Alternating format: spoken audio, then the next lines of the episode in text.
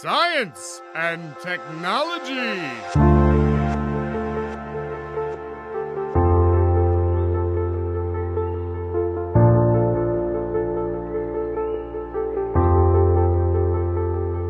Estamos on com mais um Ciencion. Hoje vamos conversar sobre ecologia e hidroelétricas. Será que é possível gerar energia elétrica usando rios, caminhando em harmonia com o ecossistema local? Os peixes são verdadeiramente os inimigos das hidrelétricas? Eu sou Pedro Altreto, professor aqui da UFBC, e vou citar um livro que eu estou lendo, O Fim da Infância, uh, que diz que havia coisas que só o tempo poderia curar. Homens maus podiam ser destruídos, mas nada podia ser feito com os homens bons, mas iludidos. Eu sou Marcone de Arruda Pereira, professor da Universidade Federal de São João del Rei, campus Ouro Branco, e não trouxe frase para hoje. Pedro. Olha, o, o Célio não veio, mas o Marcone veio e não trouxe frase. Eu, eu fiz das vezes do Célio dessa vez de esquecer a frase.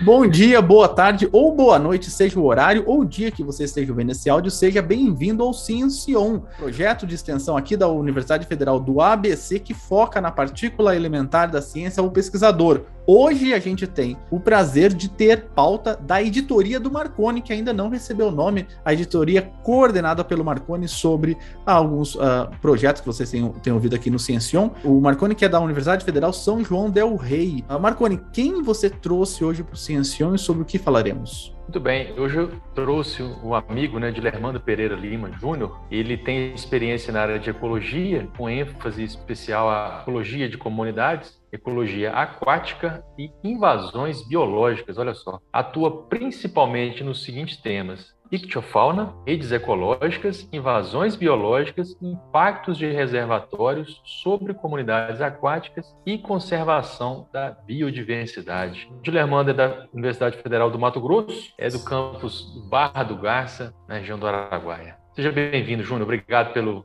pelo aceite. Obrigado, Marconi. E aí, ó, já temos o primeiro spoiler, né? Que Marconi me chamou de Dilermando e de Júnior. Como Marconi, ele é da, da família e da cidade, todos me conhecem como Júnior também, né? Então fica é. à vontade, tá, Marconi? Fico feliz com essa lembrança do Júnior também. É. Isso nos leva à primeira pergunta, porque eu achei que existia apenas um Dilermano na vida, Não. na história da humanidade. E descobri agora que tem dois. Dilermano. Da onde sai o nome de Lermano? É Boa Dilermando, questão. viu? É Dilermando. É Dilermando. Pedro, é até engraçado. Quando eu conto a história do meu nome, existem variações. Então é Dilermano, Dilermando, Germando, Guilhermando. Então todas as derivações disso aí. Tem que perguntar para minha avó, porque é ela que deu o nome pro meu pai. E nas pesquisas parece que ele tem uma origem francesa uma coisa de senhor de armas, uma coisa assim. É, não sei se eu sou um senhor de armas, mas, mas o nome é, parece que o significado é esse. Provavelmente, assim, a, a, história que eu tenho associada ao meu nome, que pode ter influenciado, é aquela a famosa história da morte do Euclides da Cunha, né? Que foi morto pelo é, o sargento Dilermando, o grande, é, o grande escritor Euclides da Cunha, irmão dele que ganhou o título do Botafogo de 1910. Tem uma história muito legal para contar nesse sentido aí. Esse nome tava, tava, tava na moda na época, acho que pegou. Ó, se você for o ouvinte do Ciencion, o seu nome for Dilermando, escreva pra gente, porque a gente vai fazer agora a reunião dos Dilermandos do Brasil aqui no Ciencion. Mas Dilermando, a gente sempre começa o programa para tentar entender da onde você veio. Você é muito jovem, o pessoal não tá te ouvindo aqui, é, não tá te vendo, né? No, que é um programa de áudio, né? Então, você pode falar a sua idade pessoal e da onde você vem, qual que é a sua origem? Pois é, eu fiquei feliz aí, porque eu, eu não tô tão novinho assim, não. Vou fazer 40 anos agora. Caramba, tá bem. O creme tá bom aí, ou, ou, a cidade é boa. A, o Araguaia, ele ajuda, né? Mas eu, eu sou natural de uma cidadezinha bem pequena chamada Teixeiras, que também é a terra natal do Marconi, né?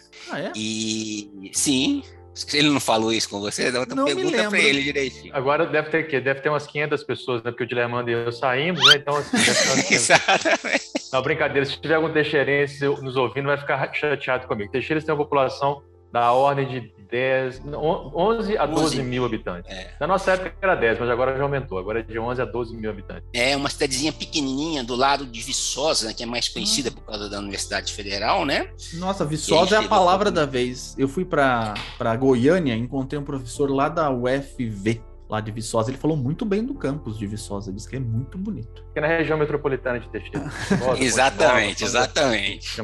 Tive aquela infância de menino de interior, né? De brincar na rua, de pescar, de ir para o sítio. E nesse sentido, as coisas parece que caminharam essa, essa vida na, na biologia. Quando, engraçado, quando vocês falaram do programa, eu comecei a revisitar essas memórias, né? E aí a gente entender, né, um pouquinho. Muito contato com a natureza. Na época, quando eu era moleque, eu gostava muito de pegar passarinho, criar passarinho. Hoje eu me mortifico, falo, nunca mais pego um passarinho na vida. Adorava reproduzi-los em cativeiro. Caramba, conseguia? É, tinha, tinha técnicas. Eu ia buscar cupim no pasto para fazer um, as papinhas, tenebro, tinha altas técnicas.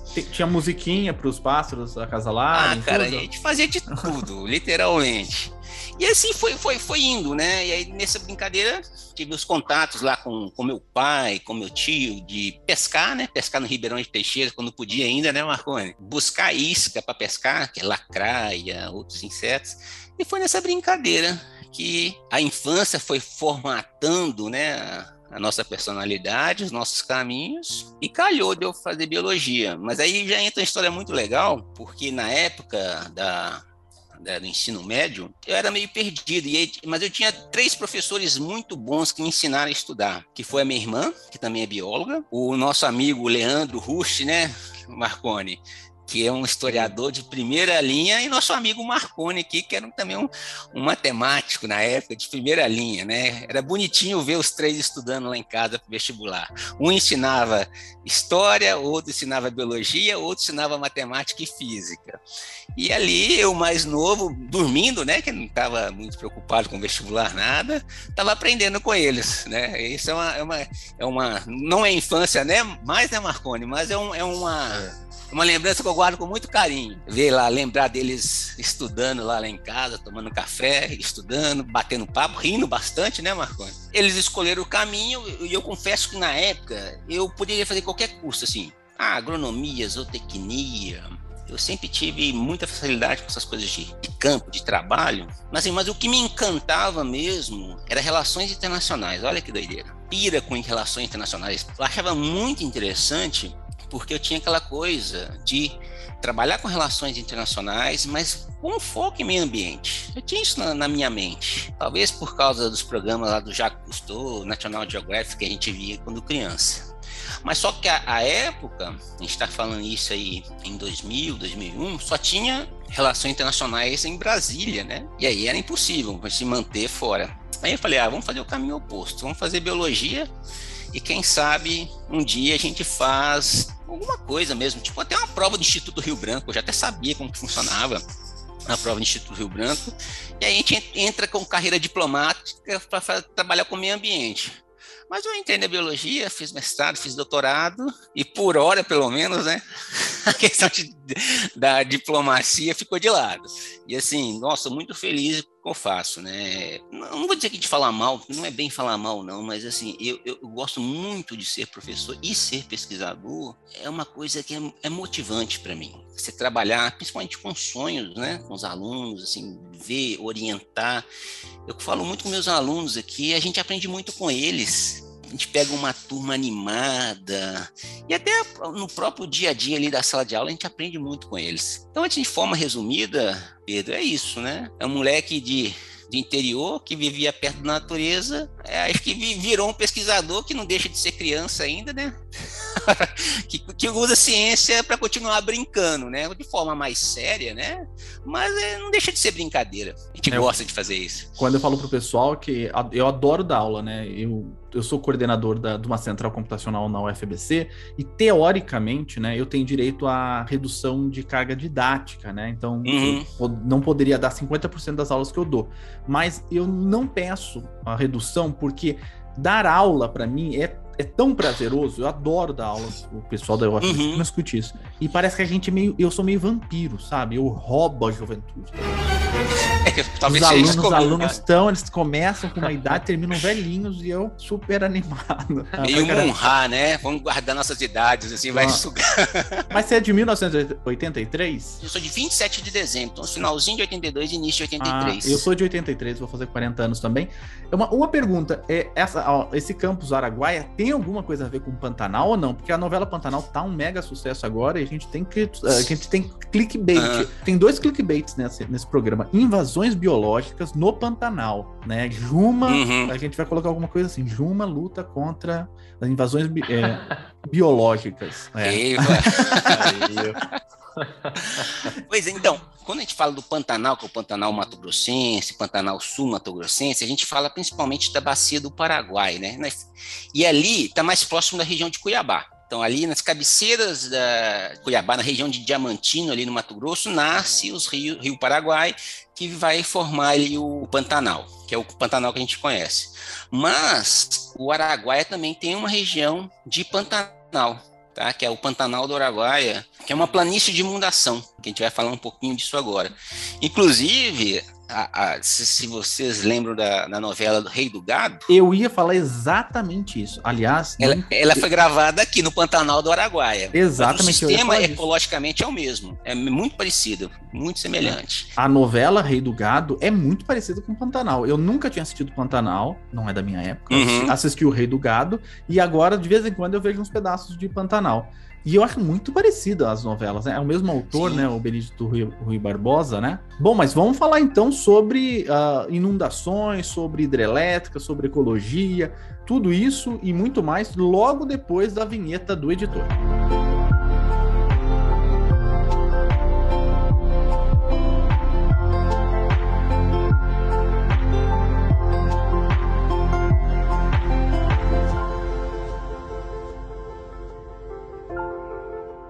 Conta pra gente qual é a importância, então, dos estudos sobre os rios, sobre a fauna, sobre a flora, como é que essa coisa toda comunica, por que a gente tem que estudar tudo isso? Perfeito, Marconi. Isso é como se diz, é, essa pergunta sua é uma tese, né? Então vou tentar ser resumido aqui.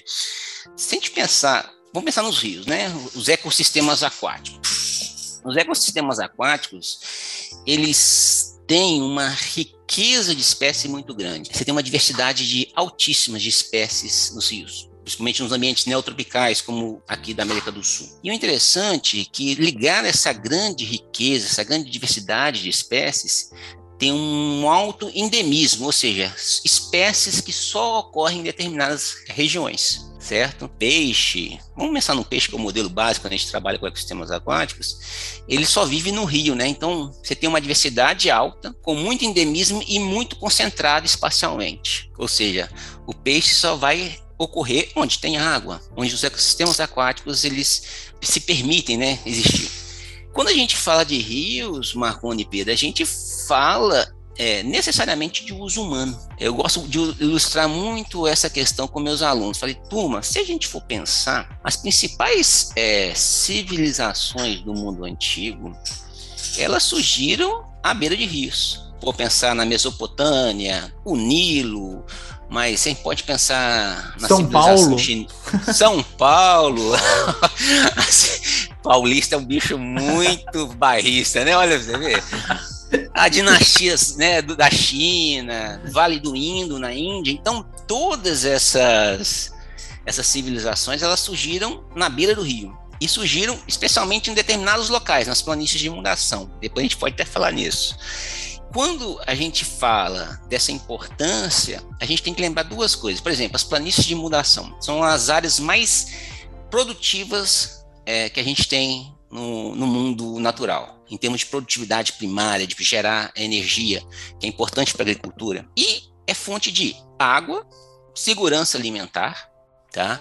Rios, eles providenciam segurança alimentar para milhões de pessoas, não só no Brasil no mundo. A gente pega, por exemplo, a dieta de um ribeirinho da Amazônia, ela é muito mais rica em termos de nutrientes, vitaminas, do que qualquer população do Brasil, assim. Peixe, ele é uma, é uma proteína, ele é um nutriente excepcional. a gente não vê isso, né? A gente não vê problemas de fome na Amazônia, de problemas de desnutrição por causa de falta de vitaminas, essas coisas, em regiões que você tem uma pesca desenvolvida. Por quê? Porque o peixe é, e os outros, né, outros frutos, vamos dizer assim, do mar, pensando no mar e da água doce, eles são elementos essenciais para a gente de nutrição. Então, tem toda uma economia relacionada ao rio e principalmente ao ecossistema preservado que a gente não calcula, mas é importante. É muita coisa legal para a gente pensar sobre, sobre rios assim. E os impactos, né? Que, que, que, que não, os nossos usos geram impactos sobre esses ecossistemas.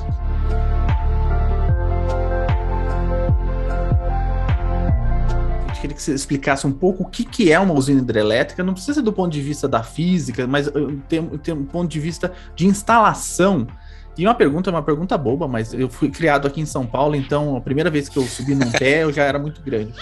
É, tem muita diferença na vida aquática, peixe que vive no rio que, que, que a água leva é igual ao peixe que vive lá na, na lagoa. Então conta pra gente um pouquinho sobre o que, que é uma usina hidrelétrica do ponto de vista do peixe que está lá? É muito simples. Uma hidrelétrica ela funciona transformando energia potencial em energia cinética.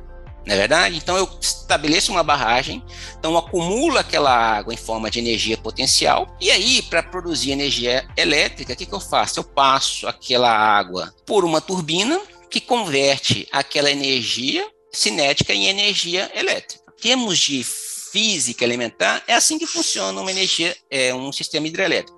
Então, como eu estou falando de energia potencial, a gente tem duas maneiras de acumular energia potencial quando a gente está trabalhando com um rio com hidrelétrica.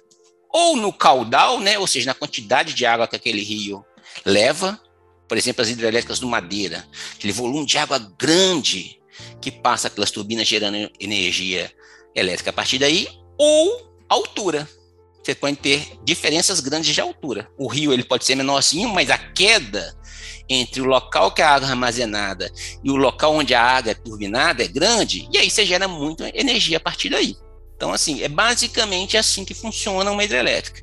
Não, mas então, necessariamente, Pedro, a gente tem que. Qual que é a vantagem desse modelo, né? No caso do Brasil? Não, não, é, não é uma coisa que. coisa que acontece ao acaso. Tem umas explicações, né? Primeiro, questão dos rios brasileiros sendo principalmente rios de planalto.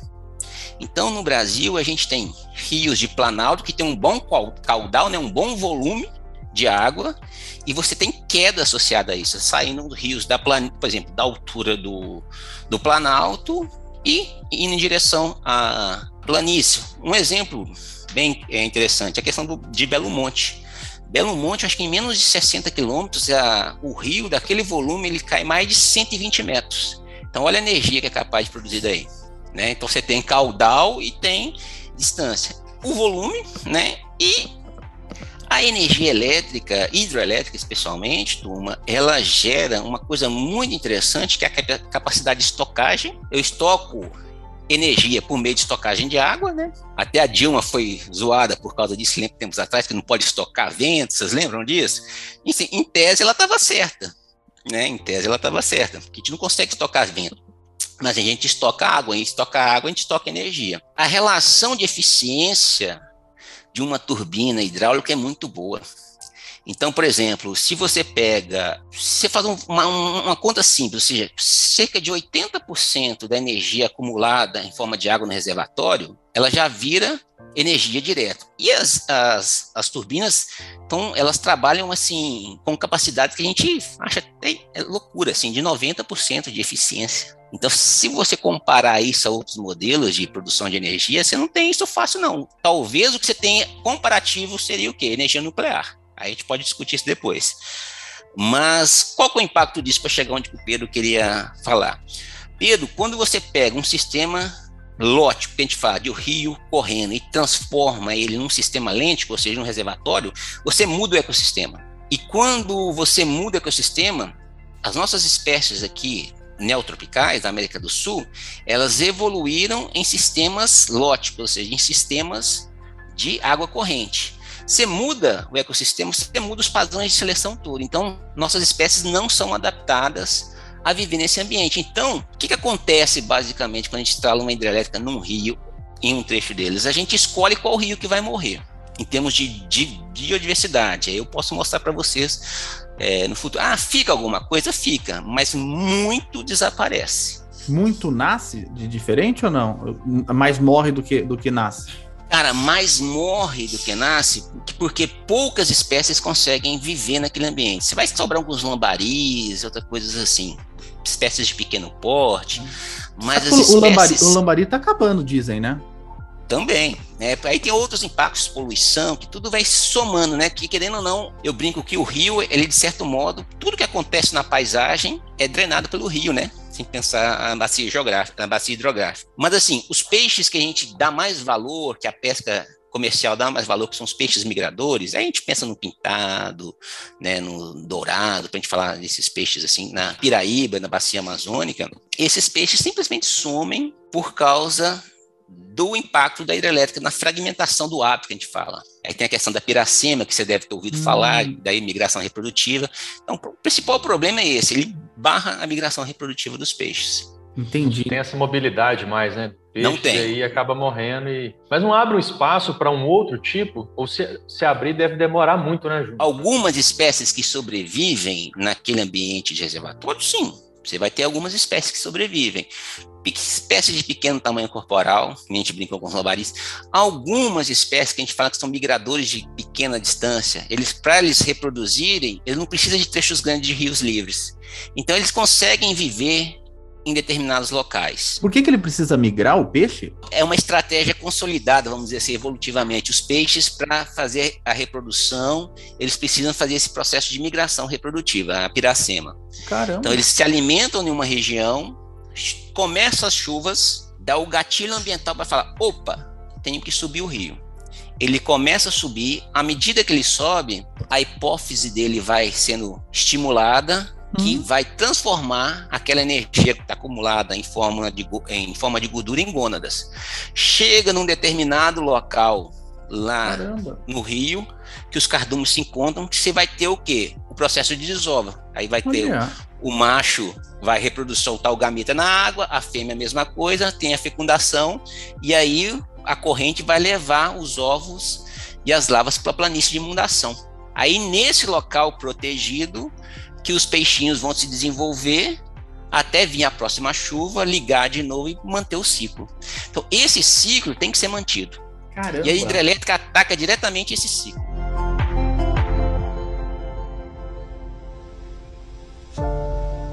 Eu mesmo sou de uma região que chama Ourinhos, que é divisa com o Paraná. Uhum, uhum. Eu vivi à sombra da represa de Chavantes, ali no Paranapanema, né? Uhum. Então, todo mundo fica falando, ó, se estourar essa represa, Ourinhos já era, né? Então a gente sempre fica com aquele medo, né, da, da represa estourar, né? Por que é tão importante estudar, então, os impactos da hidrelétrica, não é, não é lá subindo uma parede e inundando tudo?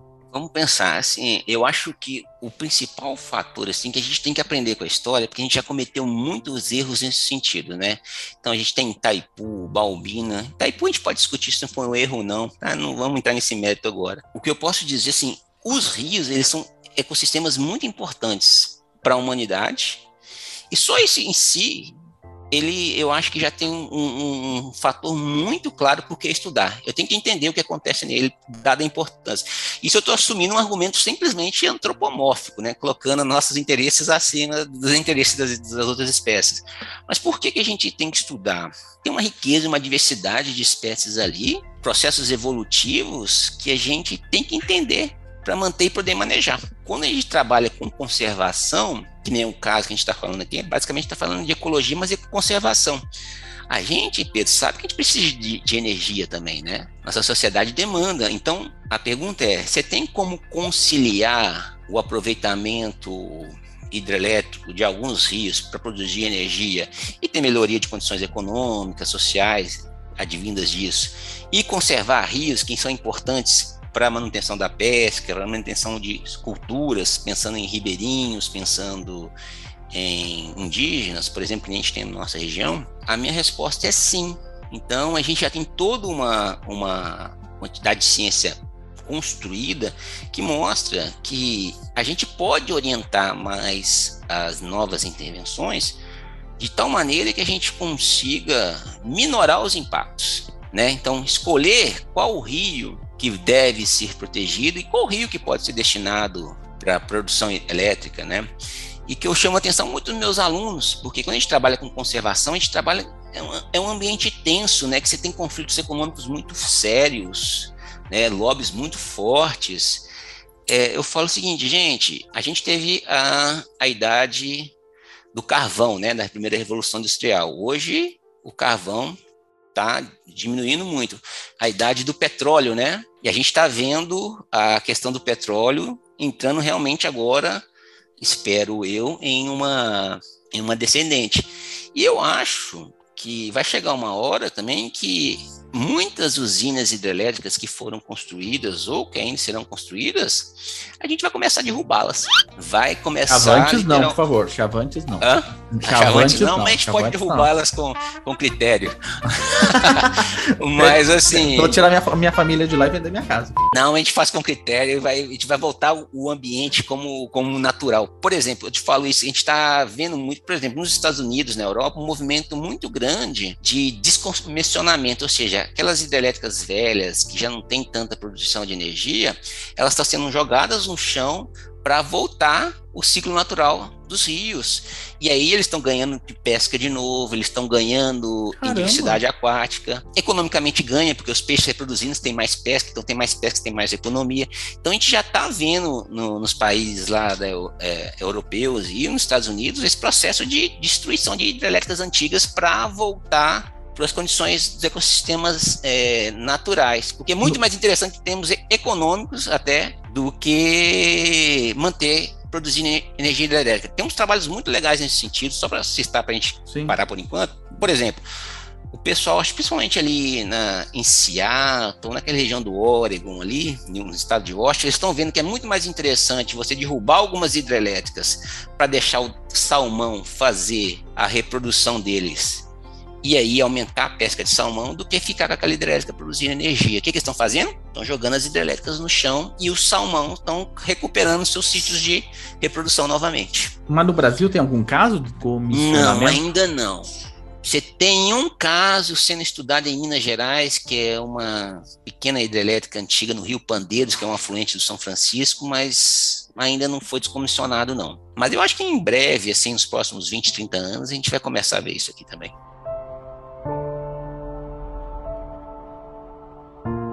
Focando aqui no Brasil, a gente ainda tem potencial ainda não explorado? E dentro desse potencial não explorado, será que daria para ter uma harmonia? Vamos lá, Marconi. É, falar em termos potenciais. Hoje, o potencial hidrelétrico brasileiro está se concentrado no norte. Então, você vai pegar os grandes rios do norte. Então, vamos pensar Tapajós, você já tem Telespires, para só citar uma, Rio é, Madeira, afluentes do Madeira, tá? Então, o, o, o, grosso de potencial hidrelétrico a ser explorado no Brasil hoje está na região norte. Só que tem todo um problema associado a isso, né? É, basicamente, quando a gente faz a escolha de um determinado rio para construir uma hidrelétrica, a gente, é o rio que a gente está escolhendo matar em termos de, de fauna, de flora. E quando a gente fala de Amazônia, esse conflito fica mais gritante, né? Então, potencial dado ainda a ser explorado, Amazônia. Você tem potenciais menores, que são as pequenas centrais hidrelétricas que são produzir, que são podem ser instaladas é, em rios de menor caudal, mas assim, produz pouca energia, o impacto é grande. Eles falam que pequena central hidrelétrica não causa impacto, mas isso tem toda uma discussão que a gente pode fazer também no futuro. Aí, Marco, a gente tem que pensar o seguinte: tudo é uma análise de benefício-custo também, né? Se você constrói uma hidrelétrica muito longe, gasta muito, você perde muito em transmissão. Tudo isso tem que ser levado em consideração no processo decisório. Talvez a grande briga nossa hoje que trabalha conservação é, seja justamente essa. Não é simplesmente falar que nós somos abraçadores de árvore, que somos contra o desenvolvimento e por aí vai. Longe disso.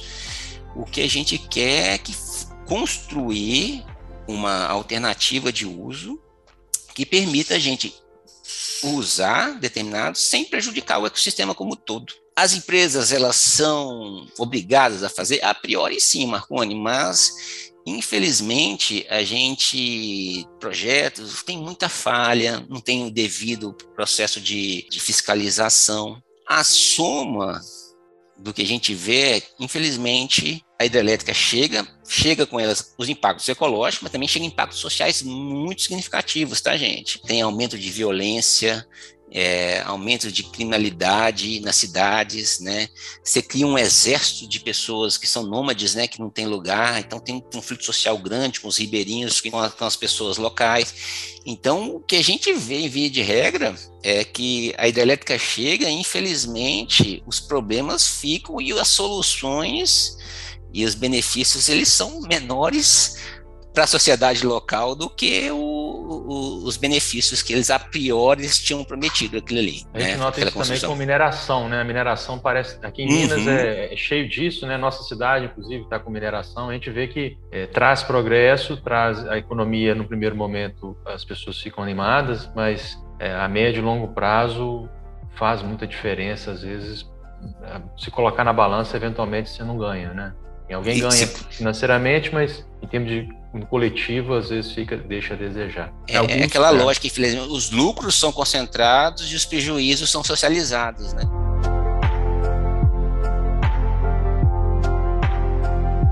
Ô, Dilema, você está falando aí, pegando seu gancho aí, sobre os impactos, né? Você falou os impactos para os peixes, né? O que, que pode ser feito para minorar isso aí? Escadas, aquelas escadinhas que o pessoal faz para os peixes é, é, criarem perninhas e subirem, né? Uhum. E falar de outros impactos também, em outras, no, em outros animais, né? Os sapos, as, as, os pernilongos, quem já foi pescar sabe que um rio. Uhum. Vamos, vamos começar pela, pelos mecanismos de transposição, as escadas de peixe. Uma das soluções que são propostas para que, que, na verdade que é proposta né, para fazer a questão da minoração dos impactos sobre os peixes migradores é a questão da construção das escadas de peixe, os mecanismos de transposição. Elas inicialmente foram pensadas para salmão na América do Norte, que é um bicho, são poucas espécies, com tamanho mais ou menos parecido, e que são os, os indivíduos maiores que descem para o mar, tá? não são os ovinhos e as larvas que descem. E ele implantou essa tecnologia aqui. Mas o que, que a gente notou com os estudos, principalmente do professor Ângelo Agostinho, da Estadual de Maringá, o aluno dele, o Fernando Pelicice, né, que são pessoas que trabalham mais com isso, que as escadas de peixe para os nossos ambientes, elas não funcionam. E pior, além de elas não funcionarem, elas podem se tornar o que a gente chama de armadilhas ecológicas. Que, que, são essas armadilhas ecológicas? São tecnologias que a gente pensa a princípio que vai fazer bem para as populações, mas na verdade elas fazem mais mal do que bem. Por exemplo, a escada de peixe tem uma série de impactos associados com ela. Elas são altamente seletivas, ou seja, você tem um monte de espécies que fazem a migração, mas só poucas espécies que conseguem subir as escadas. Um exemplo disso. Mesmo aquelas espécies que sobem as escadas, quando elas chegam no reservatório, elas perdem orientação espacial. É como se elas ficassem cegas. Por quê? Porque o peixe ele sente o ambiente principalmente através da linha lateral deles. Então ali ele sente a questão de onde está vindo a água. Então quando ele chega no ambiente de água parada, ele perde orientação. E aí o que, que acontece? Ou ele fica perdido ali no reservatório, ou ele é literalmente levado abaixo novamente pela turbina. Aí você tem todo um problema de mortandade quando o peixe passa na turbina a, a turbina acaba funcionando como um moinho de peixe.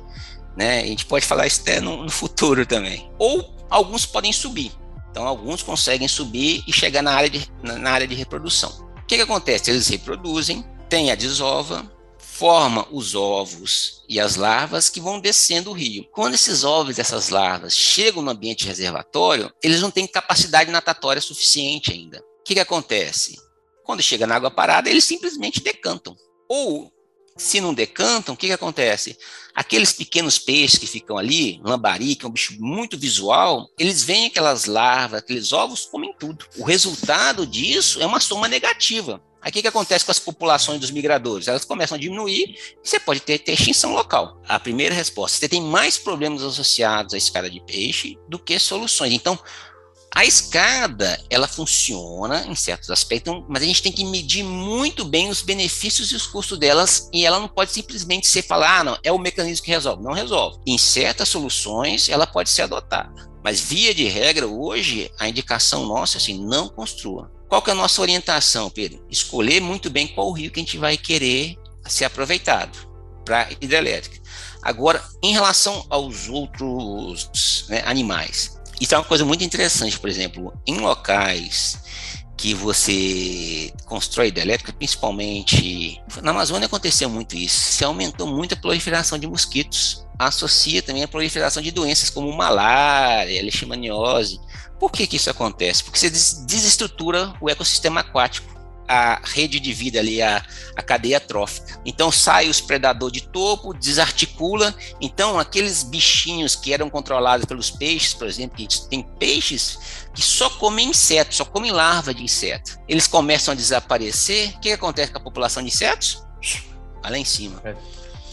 E aí você tem o quê? Aumento de malária, tem aumento de, de doenças. E com as populações você vê de tudo. É, é absurdo. Por exemplo, eu não sei se foi no Madeira ou em Belo Monte, que eles tiraram os ribeirinhos que moravam na beira do, do rio e fizeram uma nova casa para eles a 70, 80 quilômetros do rio.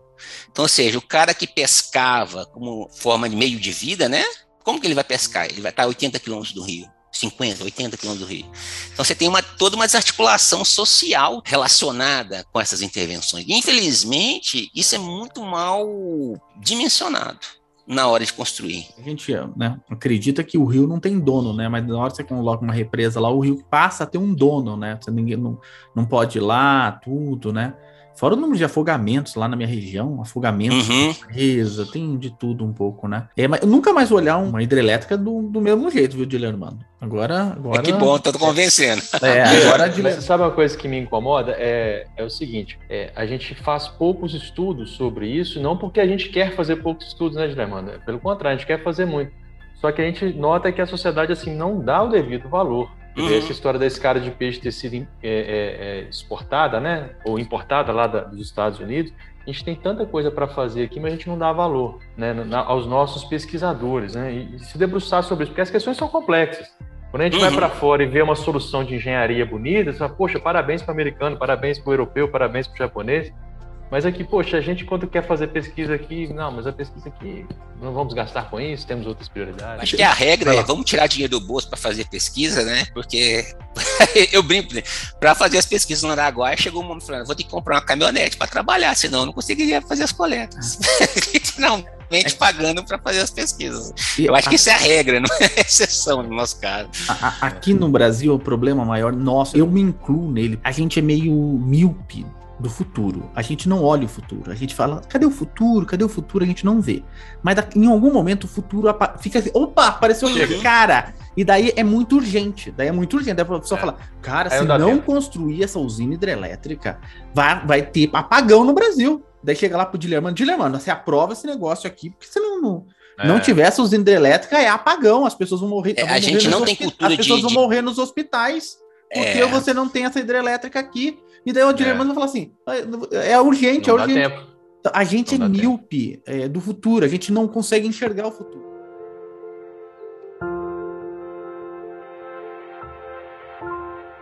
Uma questão que era do futuro e virou do presente são as mudanças climáticas. As uhum. pessoas, às vezes as pessoas se irritam, é, ah, mas não está aquecimento global, está esfriando. Olha, o clima está mudando. A gente mede, isso é medido, isso não é uhum. eu acho, é eu meço. Como é que essa história das mudanças climáticas tem impactado na, na nos, nos rios, rios né? nesse, nesse, ecossistema todo, né? Geração de energia. O que, que você tem para falar para a gente sobre isso? Essa é uma pergunta das mais interessantes, Marconi. É assim, vamos lá. Eu acho que tem uma coisa que eu quero discutir antes para a gente pensar como juntos, porque é uma coisa que vai é, envolve todos nós que trabalhamos com pesquisa, que é uma tentativa de é, fazer com que a ciência seja mais uma narrativa. Vamos pensar com muita calma nisso. Então, se é mais uma narrativa, ela pode ser contraposta das, das, das maneiras mais fraudulentas que a gente conhece. E a gente está vendo isso diariamente, eu não vou entrar em detalhes. Então, mas ficamos atentos a isso. Em relação às mudanças climáticas, é, um, é o que o Marconi falou, isso está medido, cara. Então, o pessoal fala aquecimento global. Primeiro, o termo aquecimento global ele é errado, é mudanças climáticas. Porque tem locais que vão aumentar a temperatura e tem locais que vai diminuir a temperatura. Mas, em média, a vai aumentar. Aumenta, né?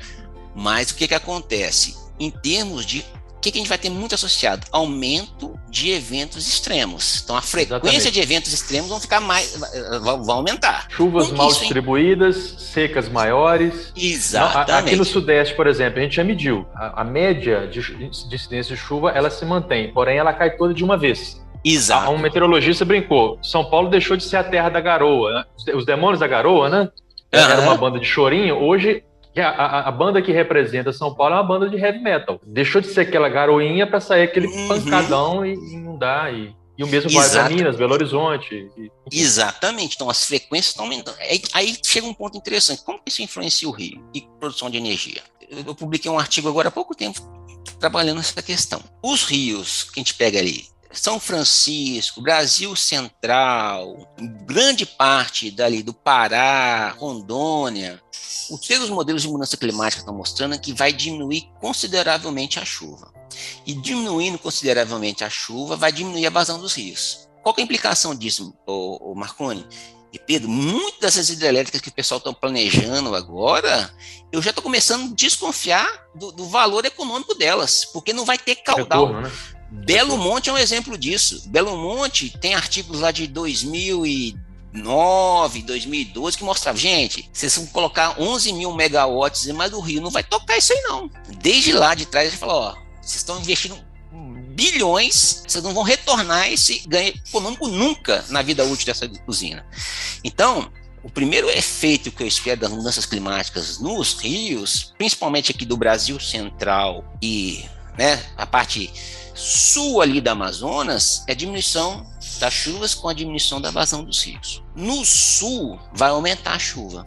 Vocês já estão vendo de chuva, está chovendo mais na região sul por ali. Então as chuvas estão mudando os padrões de, de, distribuição. Outra coisa que vai ser dada né, com essa diminuição das chuvas que a gente tem no Brasil Central, você vai ter um conflito muito grande que está sendo, como se diz, contratado com expansão da agricultura e aumento de, de irrigação que, que vai acontecer? A chuva está muito mal distribuída. Como que o agricultor tenta resolver isso? Entrando com irrigação. Então, eu acho que vai aumentar muita pressão sobre o que? Irrigação, tomada de água superficial dos rios e tomada de água é, do subsolo. Aí tem toda uma implicação disso que a gente pode discutir. Marconi, sim, o, o que eu vi aqui no Araguaia, eu fiz um, um trabalhinho, a gente conversou sobre isso, né? Eu fiz uma, uma pergunta simples: como que está a vazão da bacia do Araguaia aí, com cerca de dados de 70 até 2019? Eu nem extrapolei, não, só interpolei os dados. A gente usou um modelo estatístico novo e mais robusto. E o que, que a gente notou aqui para a região? Que a maior parte das estações monitoradas pela ANA, você está tendo uma clara redução da vazão do risco uma clara, claríssima redução. É uma coisa que eu já estou escrevendo. Então, assim, se essa tendência se mantiver, eu não estou nem falando, não estou nem extrapolando, não. Então, se se mantiver essa tendência, é, rios aqui, Marco que em 2012, 2010 eram perenes riachinhos, hoje eles estão intermitentes, eles estão secando. E eu acho que assim, muito dessas hidrelétricas que eles estão propondo aí nos próximos anos, elas vão ser enviadas em termos econômicos mesmo, porque não vai ter água para gerar.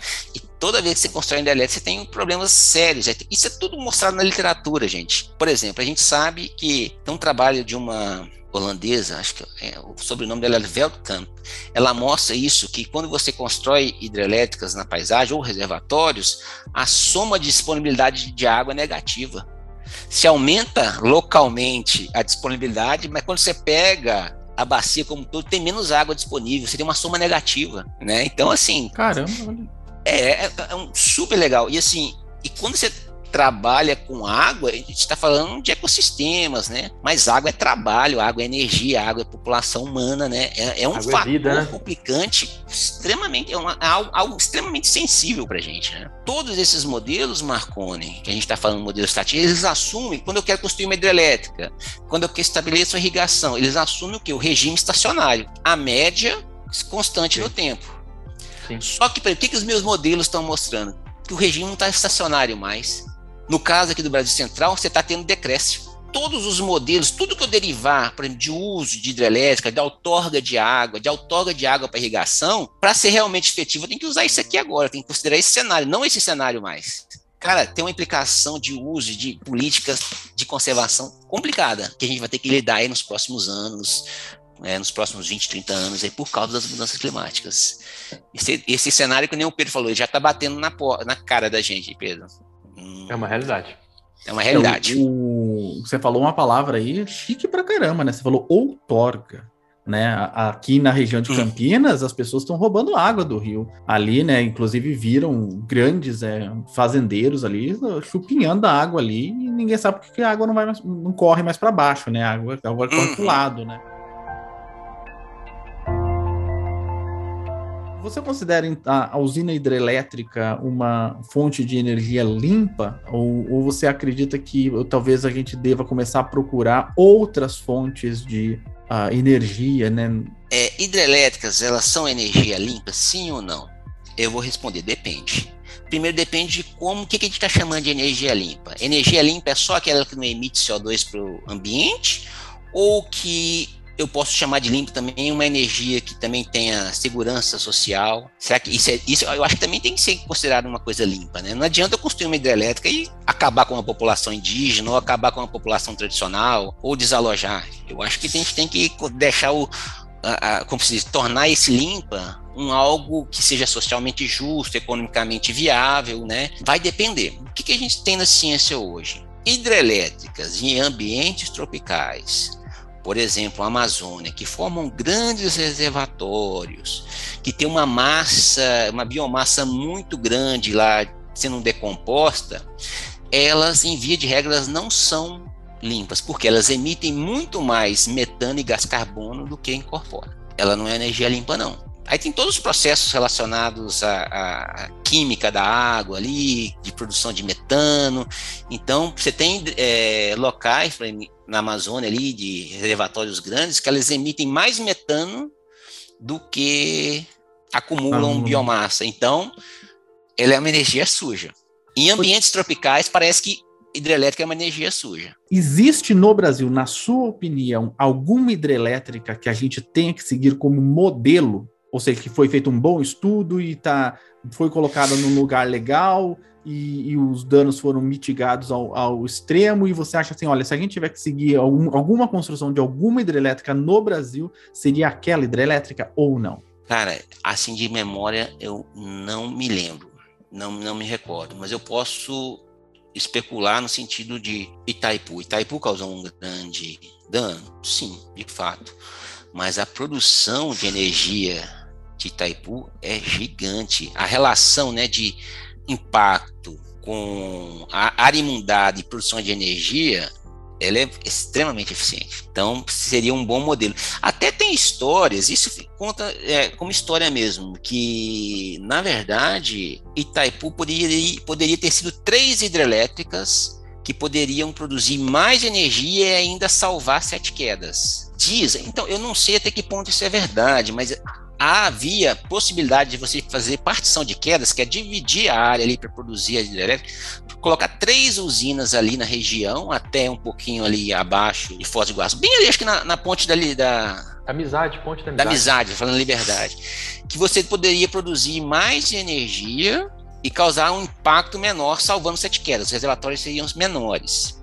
Diz a lenda, não sei até que ponto isso é verdade ou não. Mas a gente vivia a época do Estado grande, do Brasil grande, né? Então, para o governo militar, você ter a maior hidrelétrica do mundo era uma senhora propaganda. Então, parece que esse esse fator foi levado em consideração e infelizmente a gente perdeu sete quedas por causa disso. Se produz muita energia, até hoje, nossa, cara, não digo seria um modelo, você, eu, eu, eu diria, qual que é o melhor modelo a ser seguido? É aquilo que eu estou propondo agora, a gente fazer o planejamento estratégico da bacia hidrográfica.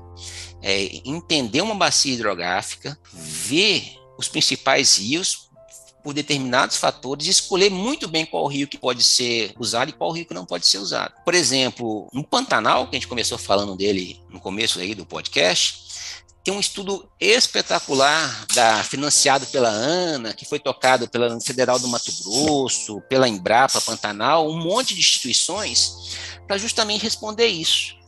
Eles mapearam, coletaram em toda a bacia e falaram assim: olha, sei lá, 100 hidrelétricas para serem instaladas aqui.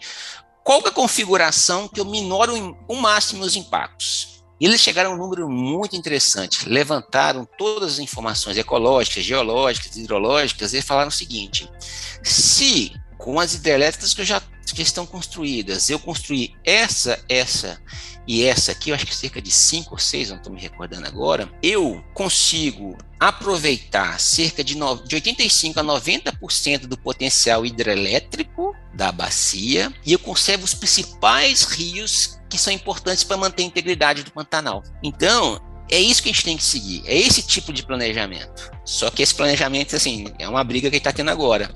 Infelizmente, um, o rio mais importante para o Pantanal, para a desova dos peixes, ele está na mira da construção de hidrelétricas pesado, um lobby muito forte em cima do governador. Por exemplo, ele vetou uma lei estadual que foi criada é, pela Assembleia aqui, que impedia a construção de hidrelétricas né, no rio Cuiabá. Ele vetou essa lei. É, e a pressão é gigante para você construir hidrelétrica no principal rio do Pantanal principal rio para reprodução dos peixes. Então, Pedro, é, é, isso, é planejamento. É você planejar bem que dá, dá para consorciar. Para chegar no momento que aquilo que eu te falei, quando as hidrelétricas não forem mais importantes, quando a gente tiver, por exemplo, a fusão nuclear, né? A gente pode começar a derrubar essas hidrelétricas e voltar, a, voltar à integridade ecológica dos rios. É. é um caminho, é como se diz, é, é um horizonte sem ser um bom iludido. Acho que a gente tem que caminhar por aí. o pessoal não saber o que é Sete Quedas, muita gente é muito nova. É, é, o Sete Quedas morreu em 1966, se eu não me engano, aqui. Mas a minha mãe é paranaense e ela sempre falava dessa, dessas Sete Quedas. As Sete Quedas foram as maiores cachoeiras, tinham, né? Formavam, né? As maiores cachoeiras do mundo. Tinha um dobro de volume de água das cataratas do Niágara e o som das, dessas sete quedas podia ser ouvido a 30 quilômetros de distância. As sete quedas foram vistas pela última vez, parte delas, em 2012, quando eles abrem a vazão lá de Itaipu, uhum. consegue ver um pouquinho lá uh, das sete quedas. É uma pena, é uma tristeza, né? Mas a gente eu, também aqui não pode ser também. Eu tô aqui ligado, com esse computador ligado, né? E muito uhum. disso aí vem da, da energia que é gerada lá em, em Itaipu. Júnior, a gente falou de muita coisa aqui meio triste, né? Meio para baixo, mas eu queria para a gente terminar, uma, uma mensagem aí para os estudantes do ensino médio. Qual recado você deixaria? É um, um recado otimista, né? O cenário a gente vê que tem muita coisa boa, tem muita coisa boa e tem muita coisa ainda que não está tão boa assim. E se você pudesse deixar um recado legal para a galera do ensino médio que nos ouve. Marcone, obrigado, obrigado pelo espaço. Pedro, obrigado pelo espaço. Eu vou dar dois recados. Um retomando né, a discussão de energia elétrica que é o seguinte, quando a gente trabalha com energia elétrica, a gente tem que pensar em complementariedade, ou seja, a gente tem que pensar em formas, fontes alternativas garantir segurança energética. Então, alunos do ensino médio que estão ou iniciando a, a graduação, pensem nisso, pensem em modelos alternativas de energia, que eu acho que o futuro está aí, né? Agora, em relação a, a, uma mensagem otimista, eu, acima de tudo, sou otimista, Marconi. Por que, que eu digo isso para você? A gente tem uma quantidade de informação disponível hoje para tomada de decisão que faz com que as decisões não sejam tomadas por simples questões políticas, interesses, mas a gente já tem muito conhecimento acumulado. E a gente tem também muita gente boa formada. A gente tem muita gente boa formada, tem pesquisa, como a gente está falando de pesquisa, o Brasil tem pesquisadores muito bons, independente da área, assim, que você pensar. Eu fui fazer o estágio sanduíche fora e, e, a sensação foi muito boa nesse sentido, assim, como que nós, brasileiros, somos bem vistos, até para acabar com um pouquinho esse complexo de vira-lata nosso, que a gente chega em qualquer lugar, trabalha bem, acompanha a turma, a gente trabalha com alegria. Isso é uma característica do nosso povo que tem que ser valorizada. A ideia é que, assim, é fazer as coisas, é um, é um pouquinho piega, mas é fazer as coisas com amor também, Marconi. De estar tá lá na sala de aula, de estar tá estudando, fazer as coisas com vontade, com gana, que assim, você faz as coisas com vontade de aprender, de, de usar aquilo, de realmente crescer. Eu sou um entusiasta da educação, porque assim, sem demagogia, né, Marconi? De onde que a gente saiu para onde a gente está, a gente caminhou muito, né? A gente caminhou muito, assim, do que, vamos pensar, a gente poderia ser dado a, o nosso constraint, né, nossa limitação social e regional, né, do que a gente é hoje, né, no sentido de intelectual, pessoal. Então eu sou entusiasmo da, da educação nesse sentido e eu acho que a minha mensagem é essa, é um pouquinho piegazinha assim, mas faça as coisas com amor, faça, vá lá na sua aula, vá na sua faculdade, vai na UFABC, na UFMT ou em qualquer lugar que vocês estejam, vão lá com vontade de aprender mesmo, porque até eu, eu falo brincadeira com meus alunos aqui que você ser entusiasmado com alguma coisa é diferente simplesmente estar alegre, feliz. Até na própria origem né, etimológica da palavra, né? No grego, entusiasmos, né, vem do cheio de Deus. Você está cheio de graça, no sentido de entusiasmo, estou assim, cheio de vontade. Então, faça as coisas com entusiasmo, procure algo na vida de vocês que dê isso para vocês. Porque é aí que eu acho que as coisas ficam legais. Né? Falar de rei, até dos impactos que a gente falou aqui, é, mas assim, eu não me vejo fazendo outra coisa.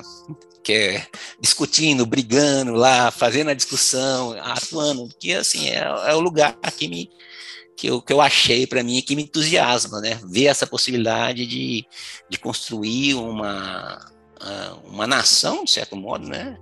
Com educação e conservando essa, essa, essa riqueza imensa que nós temos né, de biodiversidade e construindo um ferramentário para isso, sem ser que nem o, o, o, Pedro chamou a atenção, um bom iludido, não, sabendo, sabe, sendo pragmático acima de tudo. Acho que é isso, Marconi, Pedro.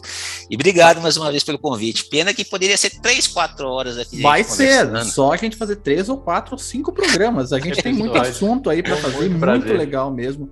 O Dilermano, muito obrigado pela presença. Marconi, muito obrigado. Obrigado, Pedro. Obrigado, Dilermano. Prazer revê-los. Espero revê-lo em breve, Dilermano, pessoalmente. Dilermano está a alguns milhares de quilômetros de mim, mas a gente no final do ano final do ano... costumava se encontrar. Agora com pandemia, mas se Deus quiser, esse ano vai ser um ano assim bem, né? Bem, bem legal. Quem sabe a gente comemora o aniversário dele lá, é no Natal, entre Natal e Ano Novo. É. É um prazer dar um abraço nele lá.